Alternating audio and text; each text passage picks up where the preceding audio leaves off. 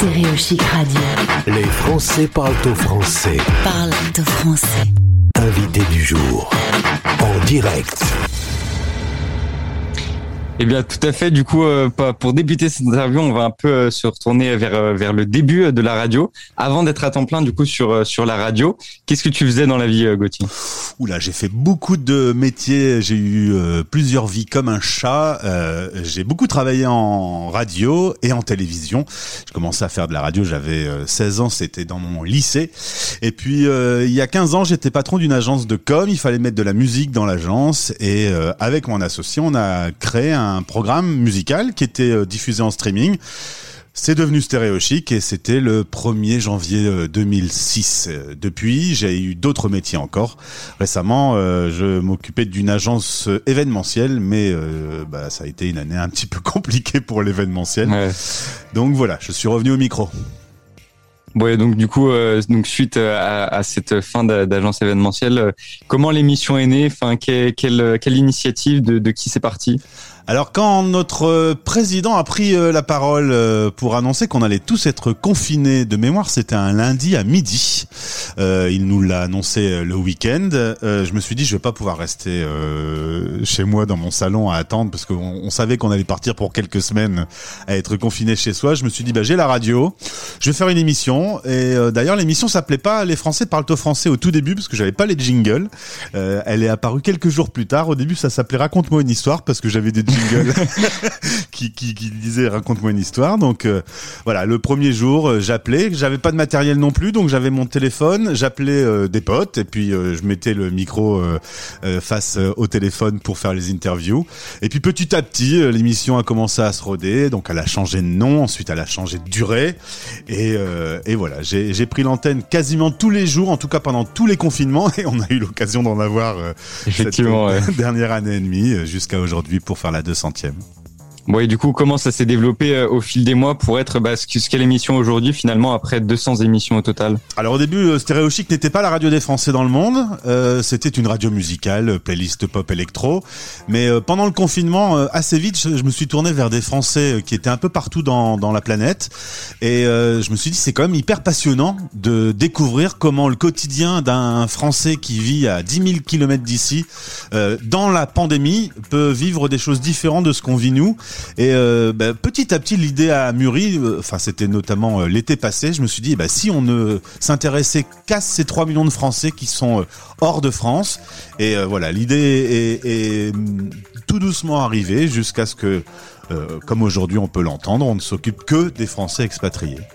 Alors petite question aussi sur un peu ton ton équipe, on va dire. J'imagine que t'es pas tout seul. Enfin, outre moi qui suis stagiaire que pour un mois, qui d'autre t'a aidé pour pour faire toutes ces émissions pendant 200 émissions, etc.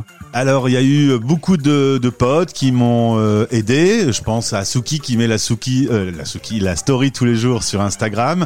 Euh, mon mari qui m'aide aussi dans, les recherches d'invités. Et puis plein d'amis qui sont autour de moi. Certains interviennent pour la musique, d'autres pour trouver des gens, d'autres font des voix, d'autres font des mix. mais j'avoue que je bosse quand même 10 à 12 heures par jour pour trouver des invités. Pour parce qu'il faut imaginer tout le travail que c'est. Ben, tu sais maintenant un petit peu le ouais, je sais, c'est vraiment colossal. Quoi. Il faut trouver la personne, il faut rentrer en contact avec, il faut euh, planifier un moment où on va pouvoir euh, échanger. En plus, c'est pratique d'interviewer des Français dans le monde parce que bah, ils ont des décalages horaires, donc euh, on se retrouve à faire des interviews à peu près à n'importe quelle heure.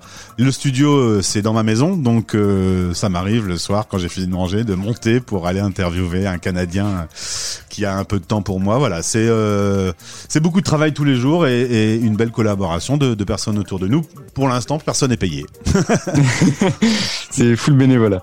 Euh, du coup, les, les, galères, euh, bah, il y en a eu, j'imagine, hein, plusieurs, mais euh, c'est laquelle qui t'a le plus marqué ou lesquelles, s'il y en a vraiment plusieurs? Eh ben, je voulais dire à toutes les équipes de Windows que ben ils, ils, m'ont pourri une journée bien en profondeur. Je suis prêt à, à, à lancer l'émission. Il est 11h27, l'émission commence à midi. Il y a une mise à jour Windows. Je dis bah Ah, terrible. je vais la faire hein, parce que voilà, je clique sur mise à jour. Évidemment, l'ordinateur, ça me permet de faire euh, bah, toute l'interface euh, pour pouvoir prendre l'antenne. Euh, la mise à jour a duré jusqu'à midi 42. Ah, c'est terrible. Franchement, le classique de la mise à jour. Et, et j'ai eu un autre jour aussi, j'avais ma carte Wi-Fi qui a, qui a planté. Alors hop, je commence à travailler, je me dis mais qu'est-ce que c'est cette histoire, il n'y a plus d'internet.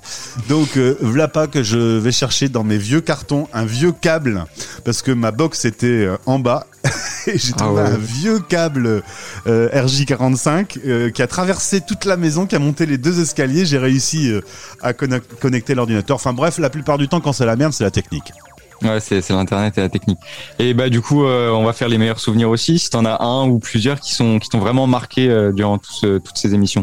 Euh, c'est un peu compliqué de répondre à cette question parce que quasiment chaque jour quand je termine, je me dis j'ai rencontré euh, des gens dingues, euh, j'ai fait une interview euh, vraiment passionnante, j'apprends des métiers, je rencontre des personnalités, il y a des artistes aussi, euh, j'ai passé des super moments avec des artistes. Pierre Demar qui était qui était en interview il y a quelques jours, ce sera la pépite de demain. Voilà, on rentre en contact sur les réseaux, c'est assez pratique les réseaux finalement quand les jeunes artistes débutent, ils sont assez prêts et dispo à répondre à nos questions. Et voilà, on se retrouve avec euh, des moments un peu magiques. Du coup, en, en garder qu'un, c'est, euh, ce serait un petit peu, un peu cruel, mais euh, euh, toutes ces rencontres qui, qui font que je, je, je passe après moi-même une bonne journée. Je me dis que si moi je passe une, jour- bonne journée, il y a peut-être une ou deux personnes qui a écouté et qui a, qui a aimé autant que moi. Ouais, exactement. Et du coup, euh, on va on va finir avec euh, une bonne question euh, d'ouverture. Euh, quels sont les, les projets et le futur pour la radio du coup? Mais euh, quand j'ai lancé euh, le nouveau concept de la radio des Français dans le monde, euh, je me suis rendu compte qu'il y avait pas de France, il y a pas, il y avait pas de radio pour les Français expatriés. Donc bah aujourd'hui on dit on est la première radio des Français dans le monde évidemment puisqu'on est la seule. Ouais, C'est un bon argument, c'est un bon argument. Mais voilà, je pense qu'il faut que on, on se fasse connaître, euh, que des partenaires nous aident à, à, à, à nous rendre visibles et que euh, on crée du lien avec tous ces Français qui sont euh, tous séparés à travers le monde et qu'on les réunisse tous autour euh, autour d'un petit moment sympa de, de partage euh, sur cette radio. Bon, en tout cas, euh, merci Gauthier pour cette interview, euh, d'être un peu dans les coulisses de la radio. euh, c'est- C'était passionnant. Et ciao quoi. À bientôt. Les Français parlent au français.